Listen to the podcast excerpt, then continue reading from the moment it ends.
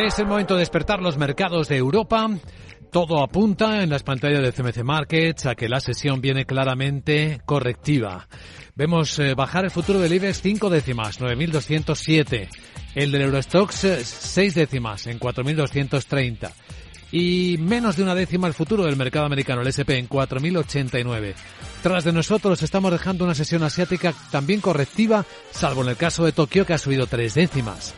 En China las caídas de Hong Kong superan ya el 2% tras publicarse la inflación, que ha sido el 2,1% en tasa anual en enero, ocho décimas mensuales. Más o menos según se esperaba, un poquito arriba, un poquito abajo según el índice que miremos. Llamativa la caída de los precios de la industria en China, ocho décimas en el mes de enero. Sandra Torrecillas, buenos días. Buenos días y tenemos referencias macroeconómicas del Reino Unido que estábamos esperando. Crecimiento cero en el último trimestre. Evita de esta forma por poquito caer en la definición técnica de recesión, es decir, dos trimestres consecutivos de bajadas en el PIB. Recordamos que en el tercer trimestre eh, descendió la economía británica un 0,3%. Si miramos solo el dato del mes de diciembre, ahí el PIB ha bajado un 0,5% y ese dato es peor de lo que estaba esperando el consenso del mercado. También han publicado datos de producción industrial de diciembre, ha subido 0,3 y en este caso sí que ha superado las estimaciones. Por la tarde, importante, la confianza de los consumidores de la Universidad de Michigan del mes de febrero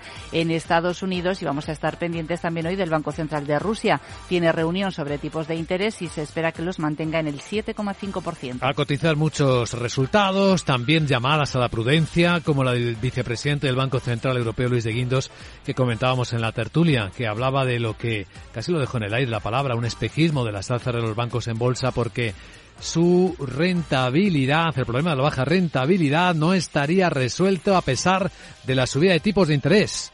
Y es que la desaceleración económica les va a afectar afectar a la solvencia de las personas y por lo tanto también de las empresas y por ende de los bancos. Aquí en directo en este informe de preapertura en Capital Radio damos la bienvenida a don Pablo García, director de Ibancos Alfavalue. ¿Qué tal, don Pablo? Muy buenos días. Hola, buenos días, Luis Vicente. Así que tenemos otro caliente y frío, ¿no? Aquí delante de nosotros.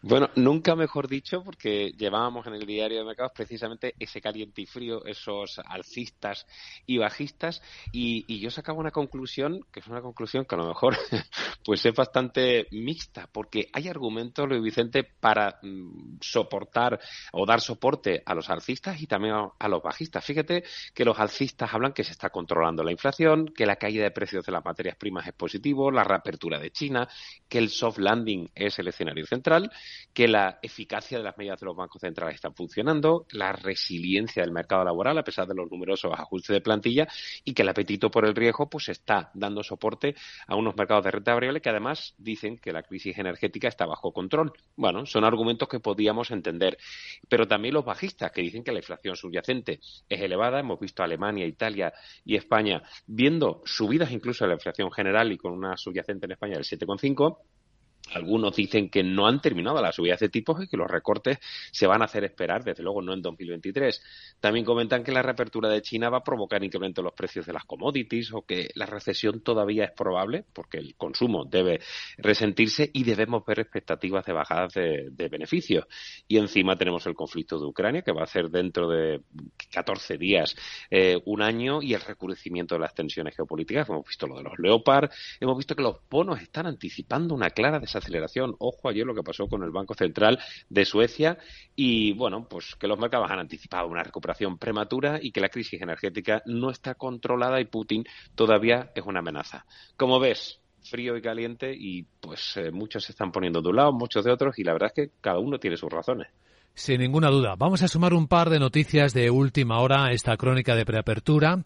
Una en clave geoestratégica europea. Bielorrusia dice que le parece una catástrofe la decisión de Polonia de cerrar un paso fronterizo entre ambos países que podría provocar un colapso a ambos lados de la frontera. Polonia lo, dijo ayer, alegando motivos de seguridad que cerraba un paso fronterizo clave en la frontera con Bielorrusia.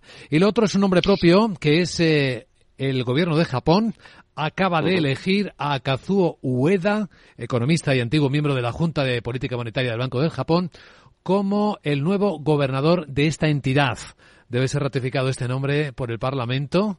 Eh, tiene 71 años Ueda y va a sustituir al señor Kuroda. A ver si hay algún cambio. Pablo. Bueno, desde luego ya sabíamos que Kuroda se iba y estábamos esperando ansiosamente este nombramiento. Y sobre, aunque pensamos que va a haber continuidad, Japón es un país caracterizado precisamente por eso. Y sobre la frontera, eh, frontera de Polonia con Bielorrusia, no sé si sabes, yo he estado en esa frontera por, por temas familiares. Eh, mujer es polaca, con lo cual conozco esa zona y ya era un polvorín mucho antes de la guerra. Yo recuerdo estar haciendo footing en la frontera y decirme unos militares, por favor, váyase de esta zona. Y yo decir, pero oiga, eh, bueno, bueno, yo me voy. Es decir, esa zona siempre ha sido un polvorín. Antes recordarás que estuvo eh, eh, también con movimientos muy complicados antes de la guerra de Ucrania. Por lo tanto, eso no es una novedad y desde luego Bielorrusia apoya frontalmente a, a Rusia, Polonia dentro de la OTAN y Europa. Es decir, esa es una zona muy complicada que todos conocemos. Muy sensible. Eh, antes de que empiece la sesión, de los resultados, de las noticias de empresas que se han publicado en las últimas horas, ¿alguna sorpresa te has encontrado, Pablo? Bueno, para mí no es tan sorpresa, pero desde luego los resultados ayer eh, preliminares de Adidas son una catástrofe y de hecho el ADR de Nueva York cotizó con caídas del 8,96%. Eh, hemos visto incluso también una cierta ralentización, aunque son buenos resultados los que publicaba ayer tras el cierre L'Oreal, la compañía de cosméticos francesa. Y el resto, bueno, hemos visto Apera, hemos visto EMS, eh, Simi, hemos visto Orange Belgium. En conjunto los resultados no están siendo muy allá, pero tampoco están siendo catastróficos en Europa, lo cual esos alcistas que comentábamos al principio los están destacando como positivos, pero yo creo que nos viene una desaceleración algo más fuerte de lo que algunos prevén. Hmm, quédate con nosotros, enseguida comentamos cómo empieza la sesión. Pablo, gracias por acompañarnos. Muy bien. Y vamos a, ver, ¿alguna recomendación que eh, también tenga impacto ahora en cuanto a la bolsa, Sandra? Pues sí, tenemos Jeffries, eh, que ha elevado precios objetivos eh, de prácticamente todos los bancos españoles, Santander, BBVA, CaixaBank y Unicaja. Y en el caso de la aseguradora Mafre, ha sido Berenberg la que le eleva el precio objetivo y se lo deja en 1,94 euros por acción. Pues todo esto a cotizar junto con las historias que hemos venido contando ya esta mañana en Capital, la Bolsa y la Vida. Aquí escuchas el despertar del mercado en tiempo real. Luis Vicente Muñoz. Tomaré el sashimi de salmón y después este fondo de renta variable japonesa. ¿Cómo? Y cárguelo todo a la misma cuenta, por favor. Si eres cliente de Renta 4 Banco, estás acostumbrado a tenerlo todo en el mismo lugar. Realiza pagos con tarjeta, transferencias y domiciliaciones desde tu cuenta de inversión. Entra en r4.com y descubre nuestros servicios gratuitos. Renta 4 Banco, más especialista, más para todos.